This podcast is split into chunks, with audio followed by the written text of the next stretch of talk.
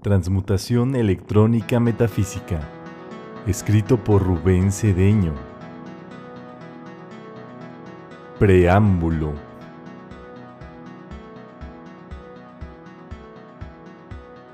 La puesta en práctica de esta información es de las más importantes que podamos hacer en nuestras vidas, ya que nos comunica la forma en cómo ha funcionado la creación de la energía siniestra, ensuciando cada electrón que hemos mal calificado en nuestra existencia, que son las causas de nuestro malestar y el impedimento de nuestra ascensión. También nos enseña la forma de ir purificando los electrones que nos asegura el poder cumplir con nuestro plan divino de perfección, el logro de nuestra felicidad y comenzar a desenvolver nuestra ascensión. Estos escritos reúnen